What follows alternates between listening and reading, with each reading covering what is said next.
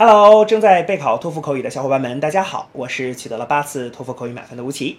那么今天为你准备了什么样的托福口语的题目呢？我们一起来看一下吧。Some people think that family members are the most important influence on young adults. Others believe that friends are the most important influence. Which do you agree with? Explain why. Begin speaking after the beep. Well, I think we receive more influence from friends than our parents. Um, this is because we spend more time with friends. You know, we go to the same school, which means we spend at least eight hours a day together, and sometimes for five or even six days a week.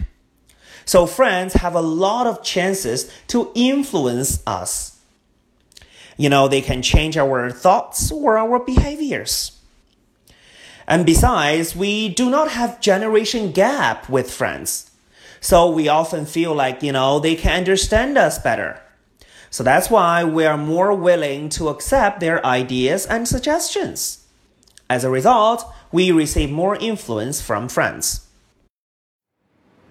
好的，那么以上呢就是我们今天啊所给出的这段满分回答。接下来需要屏幕前的你做些什么呢？那就是要跟读和模仿这段录音，放一句录音，跟读模仿一句，再放一句录音，再来跟读模仿一句啊！所有的整段录音呢，反复模仿五至七遍。这样的话呢，相信屏幕前的你就可以掌握其中的单词、短语和句型。那么持之以恒的话呢，吴奇相信在你的托福口语考试当中，你就会把这些单词、短语和句型自如的、流利的应用出来。那么。我觉得你离托福口语的高分就不再遥远了。